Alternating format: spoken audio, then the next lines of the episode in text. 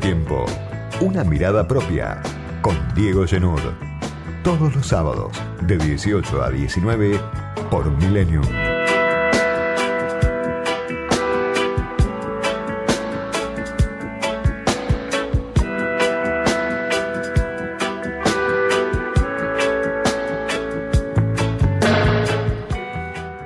Semana bipolar, como muchas en la Argentina últimamente, con dos velocidades, con dos o tres temas que contrastan entre sí. Esta semana, con el presidente Alberto Fernández de gira en el exterior, incluso con, con, un problema de salud importante que tuvo el presidente, más allá de que se busca minimizar desde el entorno presidencial. Alberto Fernández en Indonesia, en la cumbre del G20 en Bali, Alberto Fernández de visita por Francia, de visita por España en una de sus giras habituales. El presidente casi en el modo canciller, al que parece estar destinado. En este caso acompañado por Cafiero, Santiago, su hombre de mayor confianza, por el ministro de Economía Sergio Massa, por algunos colaboradores que forman parte de su entorno, y en el marco de una cumbre del G20 donde la imagen principal fue la reunión de Biden, de este Biden que viene de, de salir con vida de las elecciones, en una reunión con Xi Jinping, buscando una cierta distensión en la pelea geopolítica, en la disputa que existe hoy entre China y Estados Unidos, y también Alberto Fernández en una reunión con Xi Jinping, de la cual Sergio Massa dice que se llevó la ampliación de los 5 mil millones de dólares del swap de monedas con China, de este intercambio de monedas que ya lleva muchos años, que todos los gobiernos fueron ampliando que desde la oposición se dice no sirve para nada, pero desde el gobierno, cada vez que un gobierno consigue una ampliación de este swap, de este intercambio de monedas, lo muestra como una señal de fortaleza. Bueno, es lo que está haciendo Massa hoy, ya de regreso en Argentina, hablando de la importancia de aumentar las reservas en 5 mil millones de dólares en un contexto que las reservas del Banco Central vuelven a caer, aumenta otra vez la presión devaluatoria, sube otra vez el dólar paralelo en sus diferentes cotizaciones, no solo el dólar blue, sino sobre todo el dólar que están mirando las empresas, ¿no? El CCL y otras cotizaciones que son las que las empresas miran o las que las empresas le prestan atención porque es el dólar que tienen que pagar. De esta semana también, dato importante junto con la caída de reservas, se perdieron en lo que va de noviembre 960 millones de dólares, es el 20% de lo que consiguió Massa en un principio con, con el dólar soja, y aparece otra vez este funcionario extraño que es Gabriel Rubinstein, haciendo algunas declaraciones que uno no sabe qué sentido tienen, ¿no? Hablando de el riesgo de un Rodrigazo en la Argentina, en el contexto de la presión devaluatoria. Por eso digo que vuelven los problemas que Massa había venido a ahuyentar con el dólar soja. Y se vuelve a hablar ahora de un nuevo dólar soja, de una nueva devaluación a medida, algo que sería inminente porque le queda muy lejos al gobierno la liquidación de la próxima cosecha. Le queda muy lejos marzo, le queda muy lejos febrero, abril. Hay que pasar todavía, hay que cruzar ese desierto y se anticipan otra vez los problemas.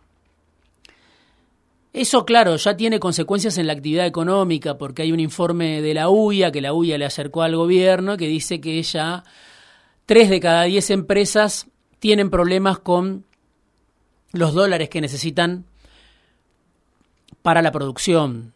No hay dólares para nadie en este contexto.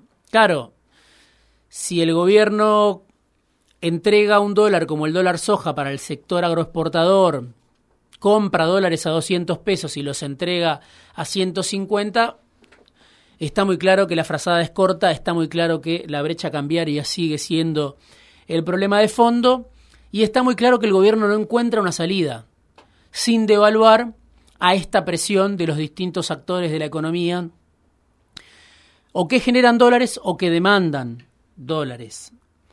Junto con ese problema que obviamente tiene un impacto recesivo porque empiezan a faltar dólares y se empieza a frenar en algunos sectores la producción, el otro gran dato, el, dato que impacta a cualquiera que vive de un ingreso en pesos en la Argentina, los datos de inflación, ¿no? que se conocieron esta semana. Ya no hay cómo medirla la inflación, ya no hay cómo entender que se puedan haber naturalizado estos números de inflación.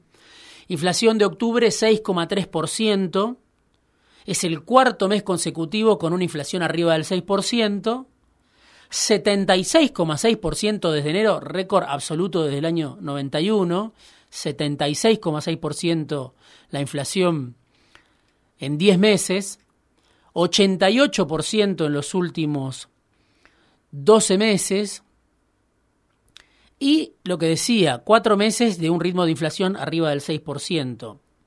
Parece que nos acostumbráramos a estos niveles, parece que nos acostumbráramos a que ya no hay precios en la economía argentina, pero claro, no todos sufren de la misma manera estos niveles de inflación. Datos del INDEC, que a mí siempre me gusta citar.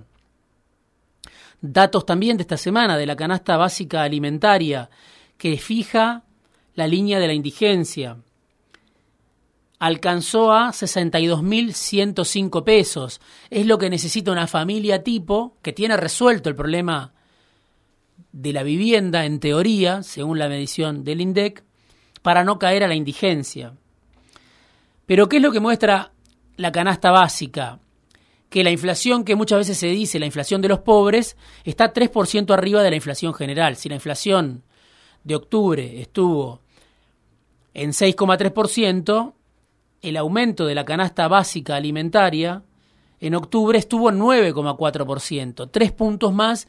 Esa es la inflación real que están sintiendo en el cuerpo los que están en el límite de la pobreza, en el umbral de la indigencia, en muchos casos.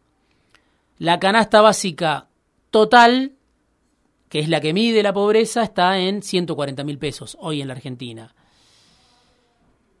Aumentos, como decía, de 9% en la inflación de los pobres. 82% es el aumento de la canasta básica desde diciembre del año pasado. 93% en relación a un año atrás. Por eso ya se habla de una inflación del 100% interanual. En esos números está corriendo la inflación, en esos números vamos a llegar a, cerrar el año. Y por supuesto, no hay paritaria que aguante, salvo la de algún gremio, algunos gremios importantes de lo que se conoce como la aristocracia obrera, que son gremios que le empatan a la inflación o le ganan por muy poco, después de años de caída del salario real. La mayoría de la población, obviamente, no tiene cómo hacer frente a estos niveles inflacionarios. Y algo que se suele decir poco, además, en el interior del país los precios son más caros, en muchos casos que en el conurbano bonaerense, en la capital federal. Veía un informe ayer o antes de ayer en, en América TV, por ejemplo, la leche, la yerba, el pan lactal, muchos más caros esos precios en San Luis, en Córdoba, que en el Gran Buenos Aires pero de una diferencia casi del doble en muchos casos, ¿no? Son los precios que se pagan en las distintas provincias, lejos de Buenos Aires, donde o no llegan los precios cuidados o no hay ningún tipo de contención para los precios o no hay posibilidad de tener precios regulados y la inflación es todavía más alta. Claro, esto tiene consecuencias concretas día a día. Todos los días está cambiando la escena social. Son como arenas movedizas donde va cayendo gente por debajo de la línea de la pobreza y va cayendo el consumo, que esa es también la gran novedad. Después de muchos meses de crecimiento del consumo, aún con esos niveles inflacionarios, el consumo seguía alto. Bueno, ahora empezamos a ver que ya no, que esta inflación está matando, empieza a matar los niveles de consumo. Datos de una consultora que mide los niveles de consumo y que es una referencia para muchos diarios económicos, la consultora Sentia decía, cayeron en octubre 4,5% las ventas en el promedio de los almacenes de barrio, de los supermercados chinos, de los grandes supermercados. 4,5% es la primera vez que caen en 14 meses los niveles de consumo. Ahora, cuando uno hace foco y mira lo que pasa en los comercios de cercanía, en los supermercados chinos, esa caída de 4,5 es del 10%, una caída brutal en un mes. 10% cayó el consumo en octubre en los supermercados chinos, en los comercios de cercanía, donde también o no están los precios cuidados o no está la posibilidad de financiación que ofrecen algunas tarjetas o algunos supermercados donde con la tarjeta es posible comprar más barato. Y está pasando también que hay mucha gente en la Argentina que paga la yerba, que paga la leche, que paga lo más básico con tarjeta de crédito, porque ya se tiene que endeudar para llegar a fin de mes, o como decía un dueño de un supermercado del Gran Buenos Aires, el 15 es fin de mes en el conurbano bonaerense y en el resto del país algunos dicen incluso antes. Bueno, esa es la realidad social de la mayor parte de la Argentina.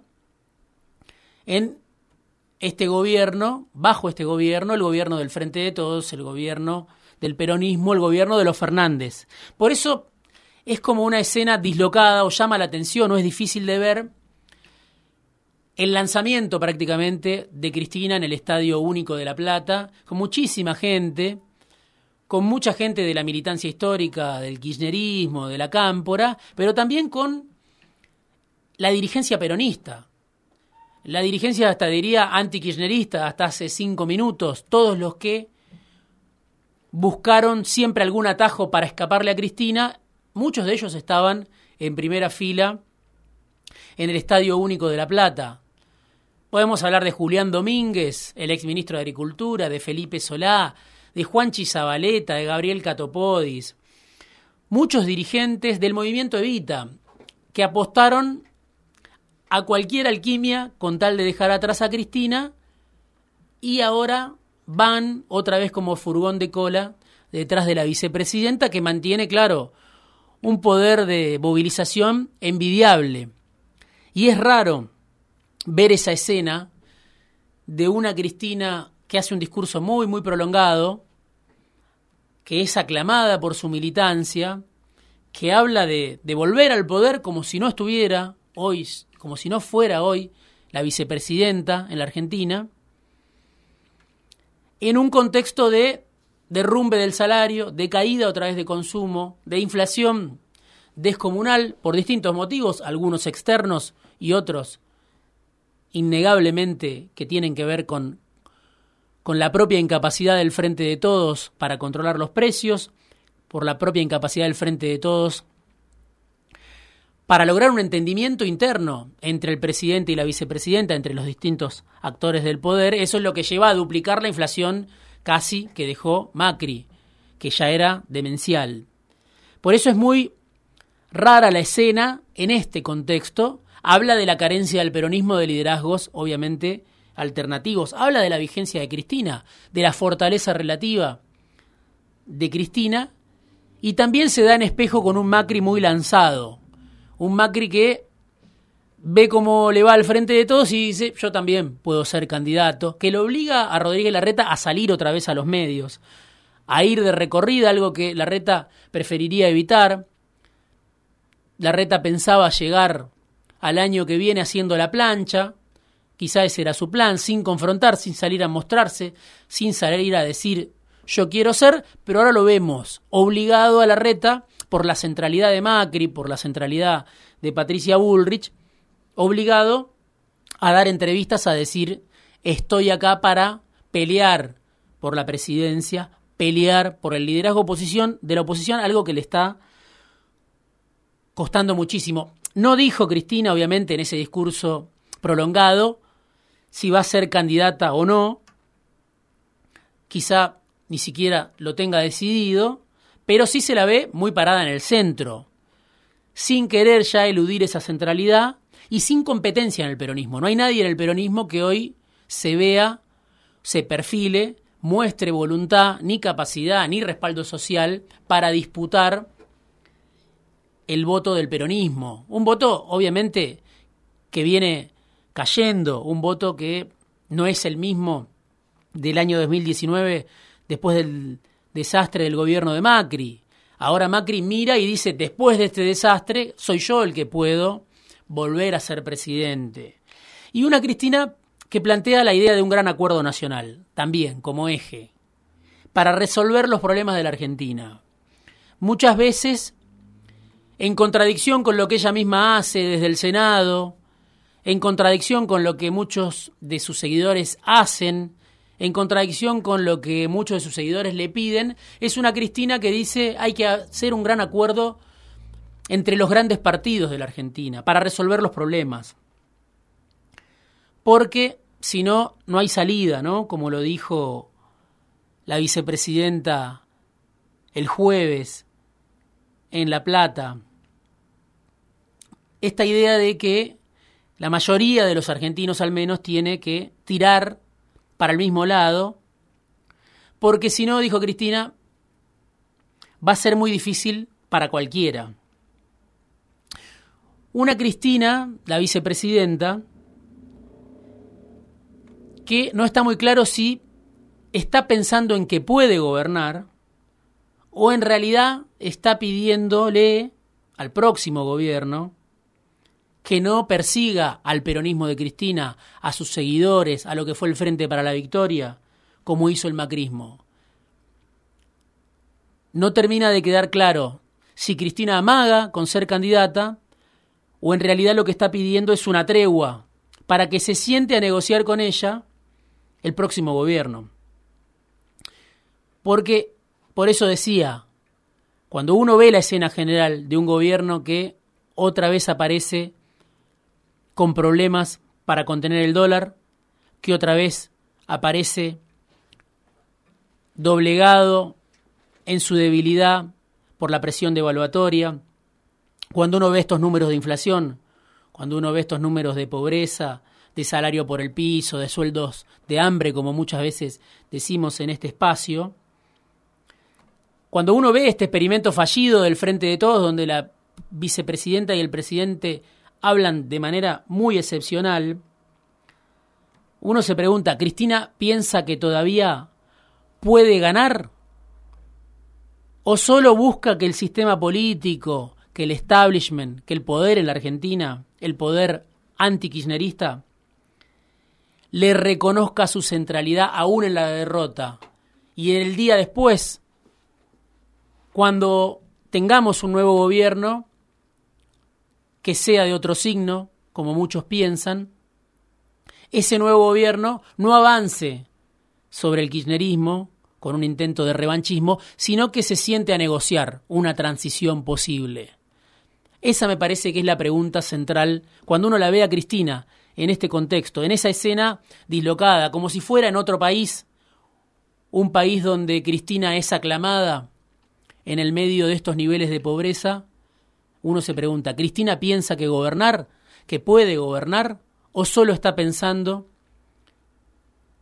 en que tiene que mostrarle al próximo gobierno que la necesita a ella para poder gobernar? Editorial, análisis, conversaciones, entrevistas, fuera de tiempo, con Diego Genud.